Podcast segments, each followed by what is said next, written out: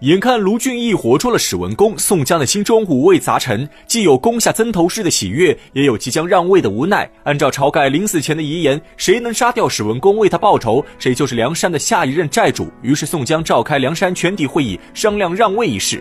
卢俊义一听，却坚决推辞不就。卢俊义心中清楚，宋江是梁山当之无愧的大哥，晁盖的遗言根本没有什么约束力。如果自己真的敢抢宋江位置，必定会受到梁山众人的围攻。于是，卢俊义明哲保身，死活不同意当梁山话事人。吴用见状，对着周围头领使个眼色，众人纷纷出言劝阻宋江，就连刘唐都站出来表示，晁盖当初上山时就想把梁山之主让给宋江，如今晁盖已死，宋江上位是理所当然。众人纷纷附和。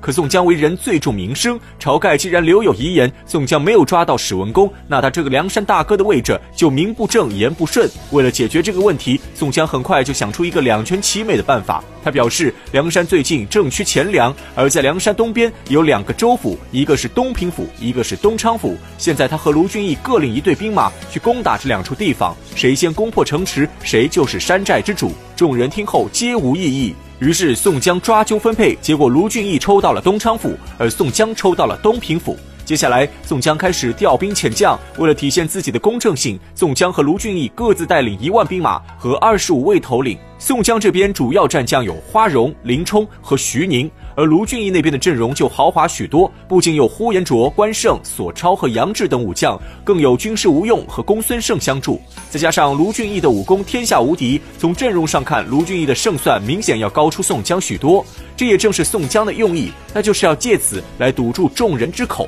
分配完毕后，宋江和卢俊义互相告别，各自带领兵马下山征战。先不说卢俊义情况如何，只说宋江带领兵马来到东平府附近的鞍山镇驻扎。宋江想着先礼后兵，于是派遣玉宝寺和王定六先去东平府下了一封战书，大概意思是梁山好汉想到东平府借点钱粮，希望他们能慷慨解囊出手相助。这东平府的太守名叫程万里，是童贯的门生，为人平平无奇。可他手下的兵马都监却是大名鼎鼎，此人正是双枪将董平。董平是河东上党郡人士，他生得相貌俊朗，仪表堂堂，武艺出众，善使双枪，有万夫不当之勇。程万里收到宋江的战书后，立刻找来董平商议对策。董平仗着有一身好武艺，根本不把宋江放在眼里。他将玉宝四二人毒打一顿，然后把他们赶回宋江营寨。宋江看到玉宝四二人被打，勃然大怒，决定立刻进攻东平府。平府这时候，史进突然起身拦下宋江。原来史进以前在东平府有一个相好的娼妓，此女名叫李瑞兰。史进想的是自己先偷偷潜入东平府，暂住在李瑞兰家，等董平出城和宋江交战时，史进就在城中趁机放火，这样里应外合，必能一举攻破东平府。宋江听后当场同意，于是史进收拾了一些金银珠宝，偷偷溜进东平府。要说史进这想法确实不错，但他根本不了解人心的复杂程度。俗话说“戏子无情，婊子无义”，这句话用在李瑞兰身上再合适不过。李瑞兰是个烟花娼妓，虽然以前和史进关系不错，可二人之间的感情根本没有那么深厚，只是逢场作戏罢了。他早就听说了史进当了梁山头领，如今眼看史进躲在自己家中要当卧底，李瑞兰担心受到牵连，于是派人偷偷告发了史进。史进毫无防备之下被当场抓获，关入死牢。再说宋江自离开梁山后，每天都和吴用互通书信，告知情况。这天，吴用正看到史进入城当卧底之事，当场大惊失色。和卢俊义说了一声后，吴用风风火火连夜赶到宋江营寨。一见到宋江，吴用就告诉他史进有危险了。眼看宋江不明所以，吴用为其细细解释一番。吴用精通世故，深谙人心，他知道娼妓之家最是薄情寡义，有钱时笑脸相迎，落魄时冷嘲热讽。而史进这次入城背负着重要任务，事关对方身家性命，李瑞兰为了自保，肯定会背叛史进。宋江这才知道自己欠考虑，害了史进。急忙询问吴用下一步该如何打算。吴用立刻换过顾大嫂，他让顾大嫂扮成送饭乞丐混入城中打探消息。如果史进真的被抓，那就想办法混进牢房，告诉史进他们会在月尽之夜攻打城池，让史进自己想办法逃出牢房，在城中放火为号。所谓的月尽之夜，指的是在农历当月的最后一天。顾大嫂听后，立刻按照吴用吩咐行事。等他进到东平府，果然听说史进被官府抓获。既然史进被抓，顾大嫂便按照计划行事。她假扮成一个送饭的农妇，骗过守门的狱卒，顺利进入牢房。但牢中人多眼杂，顾大嫂只来得及告诉史进，月尽夜打城，让史进自己逃脱。还没说后续计划，就被狱卒赶出牢房。史进仓促之中只记住月敬业逃狱这一个关键信息，也是事情凑巧，当月正好是农历三月，总共有三十天。二十九晚上，两个狱卒在牢中聊天，有一个记错日子，把二十九记成了月敬业。史进在牢中猛然听见狱卒提起月敬业，立刻想起顾大嫂的吩咐，于是史进当晚趁着狱卒喝醉，突然发难，打倒了牢房狱卒，救出了牢房中的所有犯人。众人躲在牢中，只等梁山派人接应。顾大嫂一看史进记错了日子，提前起事，在城中心急如焚。可宋江大军未到，他也无计可施，只能听天由命。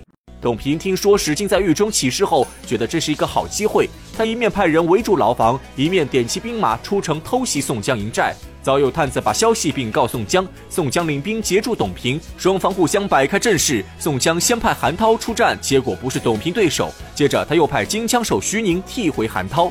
徐宁和董平交手五十多回合，不分胜败。宋江看董平气宇非凡，有心收服董平，又担心徐宁有失，于是鸣金收兵。可董平是个火爆脾气，看着徐宁撤退，仍然不肯善罢甘休。他挺起双枪，孤身一人闯入宋江阵中。宋江立刻派兵包围董平。要说这董平果真是体力过人，从早上一直杀到下午，竟然丝毫没有疲惫之意，反而越战越勇。也多亏宋江爱惜董平之才，只想生擒董平，不想杀他，这才给了董平喘息之机。看着天色渐晚，董平不再恋战，手持双枪杀出重围，返回东平府。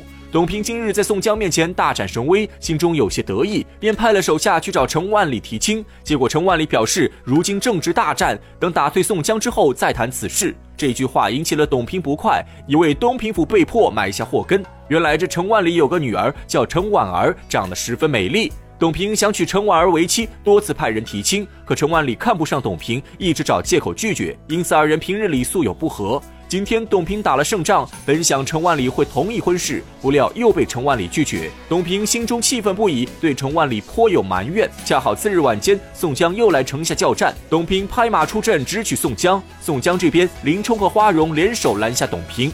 交手数十回合后，二人假装不敌，掉头逃跑。宋江手下士兵也四散奔逃。董平不知是计，策马在后面紧追不舍。结果宋江把董平引到一处小路，王来虎等人早在此处设下绊马索。董平猝不及防下被绊倒在地，当场活捉。宋江抓到董平后，又使出老一套方法，表示要把山寨之主让给董平。董平被宋江感动，当场决定加入梁山。为了表示自己的诚意，董平回去骗开东平府城门，宋江大军长驱直入，东平府就这样被宋江轻松攻破。而董平进城后的第一件事，就是杀了程太守一家，霸占了程婉儿。这也是董平最受人诟病的一点。由此可见，董平为人并不像表面那样简单。宋江既已攻破东平府，那卢俊义在东昌府的战况又是如何？这个我们下回再说。